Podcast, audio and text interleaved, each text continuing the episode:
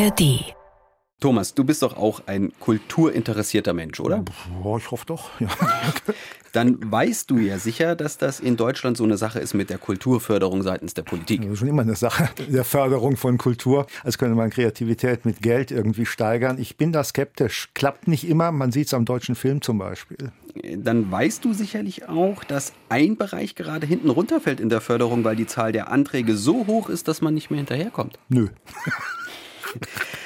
Klär mich auf. Klär mich auf. Es geht um die Games-Förderung der Bundesregierung, also die finanzielle Unterstützung der Entwicklung von Videospielen in Deutschland. Da herrscht jetzt Annahmestopp seit Anfang Mai. Heißt erstmal keine Knete mehr für deutsche Spieleentwickler wenn der Topf, aus dem das Geld stammt, nicht ordentlich aufgefüllt wird? Also erstmal von Anfang an. Also die Bundesregierung, ich nehme an, das Wirtschaftsministerium oder sonst wer, nimmt Geld in die Hand, um Computerspiele zu fördern. Sehe ich das richtig?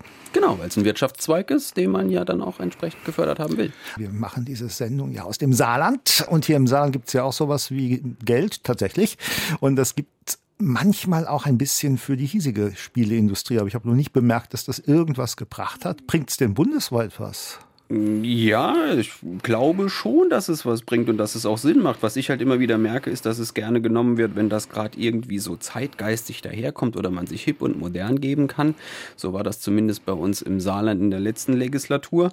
Wenn es dann aber zum Schwur kommt, dann passiert dann tatsächlich gar nichts. Dann ist es mehr so ein Feigenblatt gewesen und am Ende ist es wieder das böse Zocken, das unsere Kinder verblödet. Ja, aber wenn es doch Geld gibt und ich glaube, wenn der Bund schon Geld in die Hand nimmt, dann sind das schon Millionenbeträge, nehme ich jetzt einfach mal an.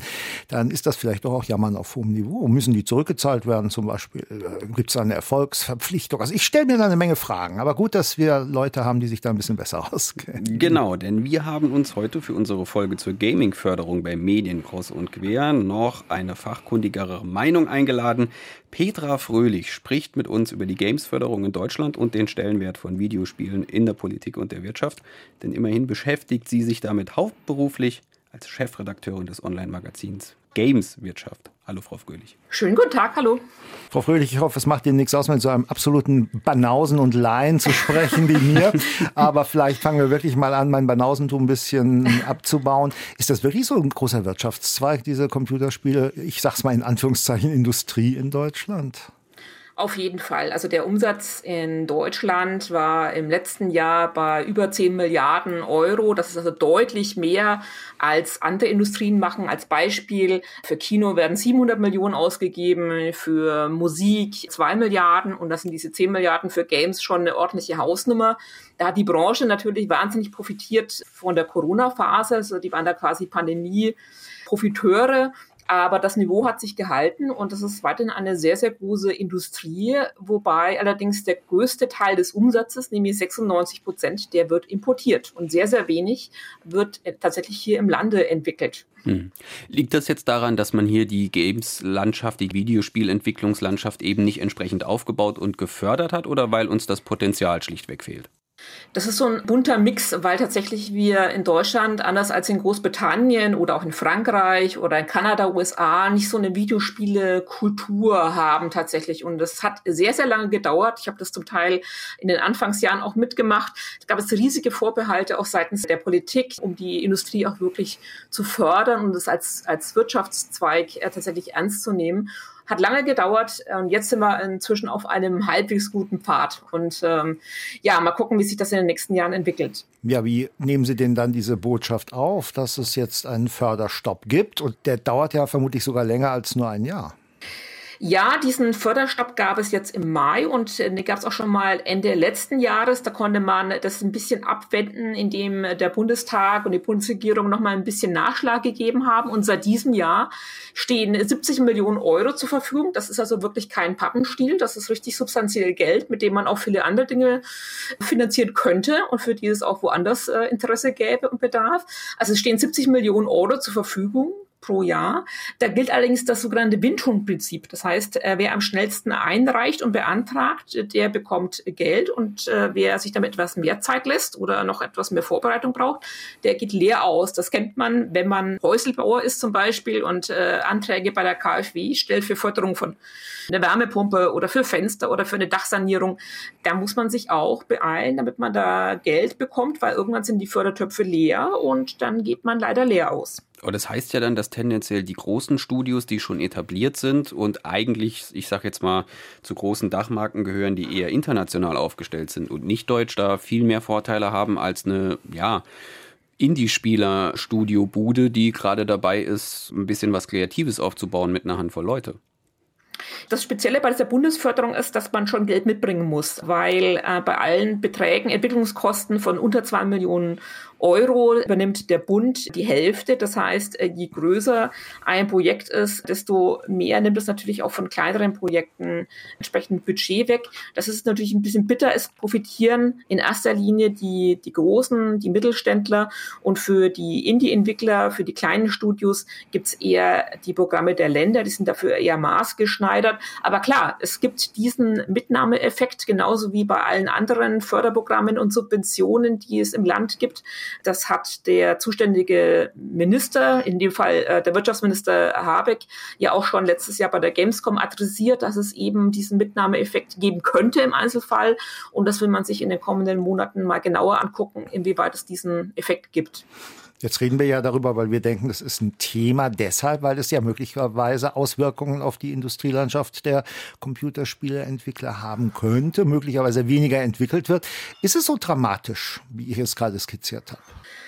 Der Branchenverband schlägt da seit vielen Jahren Alarm, dass wir im internationalen Vergleich weiter zurückfallen. Es ist tatsächlich so, dass der Marktanteil ständig zurückgegangen ist, war eben zuletzt bei vier Prozent im Inland. Das ist nicht wahnsinnig viel. Und äh, deswegen äh, gab es eben diesen Wunsch, dass man analog zu anderen Ländern Großbritannien, Frankreich, Italien und so weiter, entsprechende Förderprogramme auflegt, mit denen man die Industrie unterstützt, um diesen Wettbewerbsnachteil eben auszugleichen, der zweifellos vorhanden ist, weil es eben sehr viel günstiger ist, steuerlich von den Zuschüssen, Subventionen in anderen Ländern. Und da will man eben entsprechende Impulse setzen, damit sich die Großen der Branche auch in Deutschland ansiedeln und hier etwas entwickeln. Der Nachteil ist, das dauert sehr, sehr lange. Denn wenn ich heute ein großes Spiel anfange, dann wird es irgendwann 2025, 2026 frühestens fertig. Und das heißt, die Effekte wird man dann erst nach einer gewissen Zeit wirklich seriös beurteilen können. Das ist der Nachteil. Es ist nicht so, dass man heute was investiert und äh, meinetwegen einen Drahtweg bezuschusst und der ist dann in zwei Jahren fertig, sondern das dauert dann im Zweifel deutlich länger, bevor ein Ergebnis vorliegt. Wie gucken denn die Entwickler, Sie, Sie, Sie begleiten das ganze ja schon relativ lange, die Branche, wie gucken denn die Entwickler auf diese Situation? Ist Deutschland denn ein Standort für Entwicklerinnen und Entwickler, um zu sagen, okay, hier lasse ich mich nieder, hier versuche ich tatsächlich als Spieleautorin, Spieleautor oder als Developer tatsächlich Karriere zu machen? Das hängt sehr, sehr stark von der jeweiligen Unterkategorie von der Branche ab. Wir sind in Deutschland vergleichsweise stark im Bereich der Online-Mobile-Games für, Smartphones und Tablets, für Browserspiele. Da haben wir eine, eine große Tradition. Wo wir nicht so toll ähm, aufgestellt sind, ist im Bereich der großen Blockbuster für PC und Konsole. Da haben einfach die Studios in den USA, in Kanada, Großbritannien, Japan auch natürlich eine sehr viel längere Tradition. Die Studios sind dort sehr viel größer. Also in Kanada gibt es Studios, die sind so groß wie die komplette deutsche Games-Industrie zusammen. Und da kann man schon absehen, wie da die Kräfteverhältnisse sind. Es ist ähnlich äh, wie im Filmbereich, äh, wenn man da vergleicht, den, den deutschen Film mit Hollywood, welche Budgets, welche auch welches Personal da zur Verfügung steht für die einzelnen Gewerke.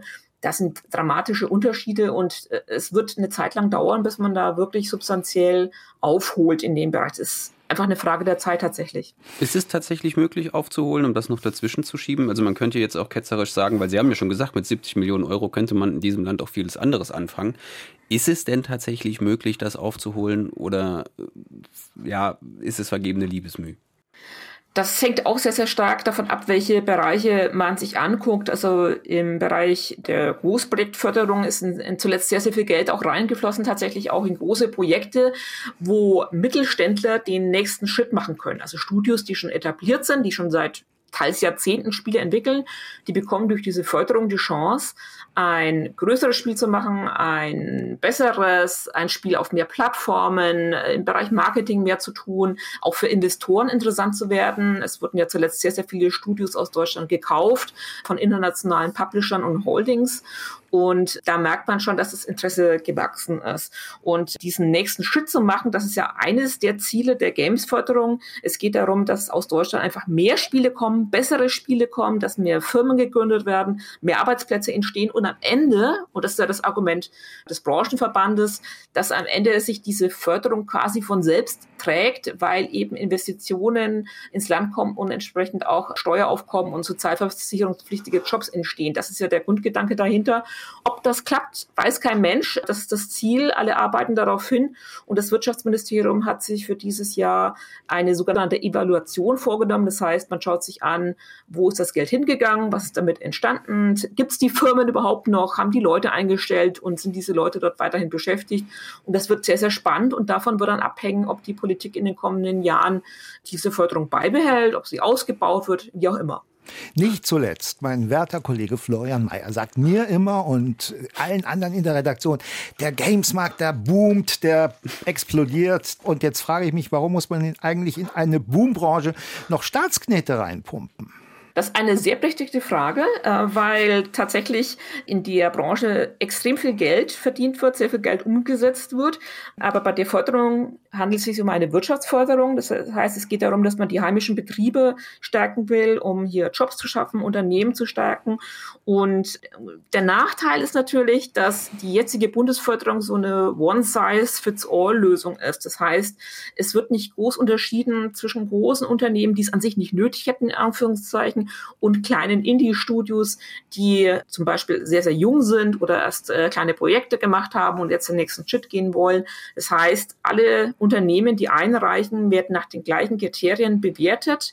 Da wird auch nicht groß inhaltlich geguckt, sondern ob all die Angaben stichhaltig sind, ob die Finanzierung sichergestellt ist und plausibel. Und es also für kleine und große Studios gleichermaßen zugeschnitten. Und ich glaube, das wird eines der Ergebnisse der Evaluation sein, dass man da stärker unterscheidet, für wen man diese Förderung macht, weil ein kleines Studio natürlich ganz andere Ansprüche hat. Sehen Sie denn eine ernsthafte Absicht der Politik, da tatsächlich was auf die Beine stellen zu wollen? Oder ist es, ich sage das jetzt auch mal wieder ketzerisch, einfach nur der Versuch, sich damit zu schmücken und ganz plakativ die junge Wählerschaft noch irgendwie abzugreifen, in dem Sinne von, ja, wir nehmen auch das Hobby ein bisschen ernst? Das hängt immer sehr, sehr stark von den handelnden Personen ab. Die Games-Industrie wurde in den letzten Jahren immer hin und her geschubst, in Anführungszeichen. Die Branche war mal im Kanzleramt bei der Kulturstaatsministerin, dann war sie mal im Verkehrsministerium bei den Ministern Dobrindt und Scheuer. Jetzt aktuell ist Robert Habeck der deutsche Games-Minister, was er auch selber so sagt und empfindet, wobei ich da Zweifel habe, dass er der große Gamer ist, aber das spielt ja auch keine Rolle. Es ist auch wichtiger, dass er sich tatsächlich um die Förderung der Wirtschaft kümmert und nicht abends die Zeit mit Diablo 4 verbringt. Also insofern, es, es hängt wirklich sehr, sehr stark davon ab, wer ist zuständig und gibt es Personen, die das Thema wirklich fühlen und spüren und dazu einen Draht haben und es vorantreiben, ja oder nein. Das war in den letzten Jahren mit der Dorothee Bär als Digitalstaatsministerin der Fall. Die hat bei wirklich jeder Gelegenheit für das Thema getrommelt und da auch sich innerparteilich angelegt. Also das war sehr interessant zu beobachten und es hat auch wieder gezeigt, wenn es Leute gibt, die dafür brennen in der Politik, dann passiert auch was. Und in anderen Feldern, bei anderen Ministerien hatte man diesen Eindruck nicht und dann ist auch nichts passiert. Also insofern ist es äh, sehr, sehr sehr wichtig, dass man da Leute hat, die das Ganze vorantreiben. Und so ein Game Changer, um da im, im Bild zu bleiben, war tatsächlich der Besuch der damaligen Kanzlerin ähm, Angela Merkel auf der Gamescom 2017. Da hat man einfach gemerkt, dieser Stellenwert, den die Branche hat, der ist von einem Tag auf den anderen unglaublich gewachsen. Und es war extrem wichtig, um ähm, auch Leuten außerhalb der Branche zu zeigen, was da für ein Potenzial vorhanden ist. Wir haben es ja schon angedeutet, selbst das arme Saarland gibt ein bisschen Geld für diese Industrie. Meine Frage wäre jetzt, gibt es eigentlich auch sowas wie eine europäische Strategie? Die gibt es übergreifend über den kompletten Kontinent gibt es ja diese fehlende Aufholjagd, diesen Nachholbedarf, weil eben USA, Kanada und Japan da einfach führend sind in dem Bereich. Auch andere europäische Länder wie Polen zum Beispiel oder die skandinavischen Länder haben da ein großes Interesse daran, da international mithalten zu können und im Zweifel aufzuholen. Und deswegen gibt es eine EU-Förderung. Die ist allerdings nicht ganz so flexibel und nicht ganz so unkompliziert. Also man muss da ein paar dickere Bretter bohren, um davon zu profitieren. Das haben einige Studios gemacht. Funktioniert auch sehr gut. Aber jetzt als Indie-Studio würde ich jetzt zunächst mal ähm, an die Ländertöpfe rangehen oder an die, an die Bundesförderung, wenn das wenn es irgendwann mal wieder aufgenommen wird, das Programm, dann würde ich eher daran gehen als an die EU-Fördertöpfe. Aber ja, das Thema ist überall erkannt, dass hier Bedarf besteht.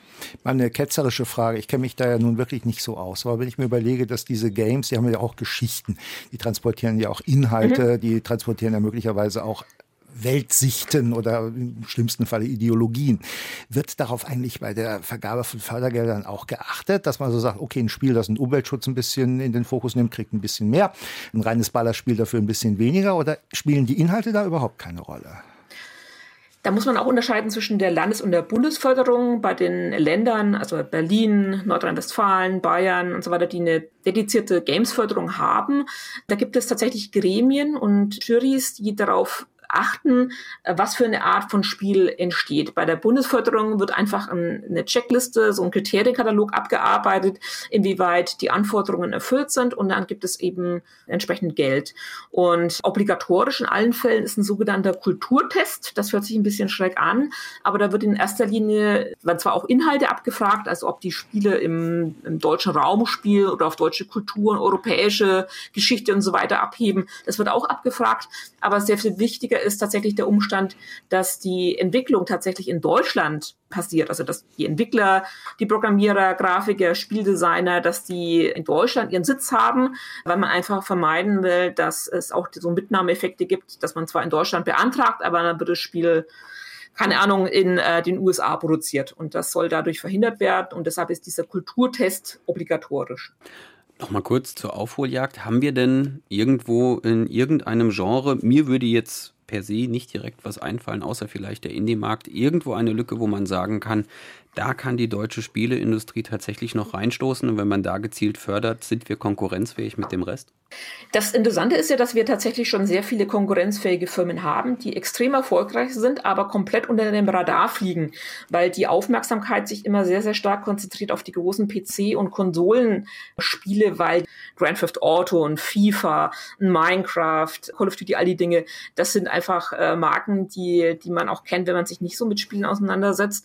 Aber wir haben in Deutschland extrem erfolgreiche Mittelständler, die ihr Geschäft auch gar nicht so sehr in Deutschland machen oder in Europa, Europa, sondern zum Beispiel in Südamerika oder in den USA oder im ähm, ostasiatischen Bereich da erfolgreich sind. Die machen wahnsinnig tolle Umsätze, beschäftigen 100 Leute zum Teil und mehr.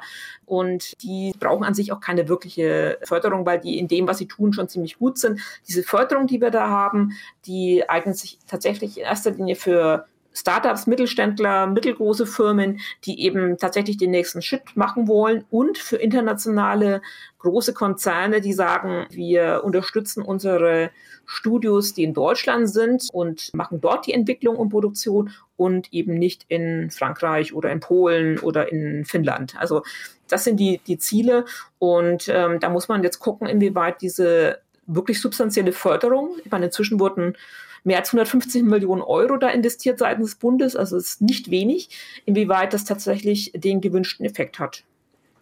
Und dass das Ganze nachhaltig dann wird, da sehen Sie momentan, wenn man so in die aktuelle Regierung guckt, auch die richtigen Leute am richtigen Drücker? das wird man sehen. Also das Thema ist also schon präsent und alle haben sich auf die Fahnen geschrieben, dass die da ganz weit vorne dabei sein wollen. Aber man muss immer tatsächlich auf die Person gucken. Und es hilft wenig, in die Wahlprogramme zu gucken. Da ist Papier wirklich geduldig. Alle wollen Digitalisierung, äh, Gamification, E-Sport nach vorne stellen. Aber man muss dann äh, gucken, inwieweit tatsächlich dann eine, eine, Unterstützung für die Branche dann in der Praxis stattfindet. Momentan ist es gegeben, dass die Förderung gestoppt hat, ist natürlich tragisch. Das ist ein Webfehler, ein handwerklicher Fehler, der da passiert ist, nicht von der jetzigen Regierung, von der Vorgängerregierung, weil die jetzige ja das quasi nur mechanisch fortführt und in der Praxis ausführt. Man muss gucken, was jetzt bei den Haushaltsberatungen im Herbst rauskommt. Mhm. Denn dort werden dann die, die Weichen gestellt für die kommenden Jahre im Lichte der aktuellen finanziellen Lage wird es ein großer Kampf werden, tatsächlich diese Mittel fortzusetzen. Und ich bin sehr gespannt. Es war in den letzten Jahren immer eine große Zitterpartie. Klappt es, klappt es nicht? Und wenn ja, in welchem Umfang? Und da werden die Verbände und die komplette Branche noch äh, sehr dicke Bretter bohren müssen, um diese Förderung in der bisherigen Form oder mit aufgestockten Mitteln fortzusetzen. Jo, jetzt habe ich aber eine Menge gelernt von einem Feld, das tatsächlich eine ganze Menge an Facetten hat. Als jemand, der ja nun, äh, wie der Kollege am Anfang gesagt hat, äh, Kultur interessiert ist, fand ich den Kulturtest natürlich das absolut Spannendste. äh, aber ich denke mal, wir haben gesehen, ja, das Geld fließt, das Geld hat auch tatsächlich Abnehmerinnen und Abnehmer und es kann auch durchaus sein, dass damit was Gutes bewirkt wird. Ich gucke mal Richtung Florian. Sind wir jetzt für oder gegen staatliche Förderung oder mehr oder weniger oder wissen wir es nicht? Ich bin dafür. Ich finde, wenn man sich dazu bekennt und auch ein politisches Bekenntnis abgibt, und das haben wir seit Jahren, und ich zähle mich jetzt einfach mal zu der äh, Szene der Spielerinnen und Spieler. Ich warte seit einem Jahrzehnt darauf, dass was passiert. Dann soll sie auch ordentliche Rahmenbedingungen schaffen und die entsprechenden Startmöglichkeiten. Und dann wird es wieder so sein, dass im Herbst bei irgendeiner Nachtsitzung abends der Ticker durchgeguckt wird und man abwarten muss, gibt's was oder gibt's nichts. Das Problem ist, es äh, ist halt immer noch nicht wirklich wahlentscheidend. Wir werden sehen, was am Ende bei rauskommt. Petra Fröhlich, Chefredakteurin des Online-Magazins Gameswirtschaft, hat uns jedenfalls auf den neuesten Stand gebracht. Wir danken recht herzlich dafür. Sehr gerne. Vielen Dank. Medien, Cross und Quer, der Podcast.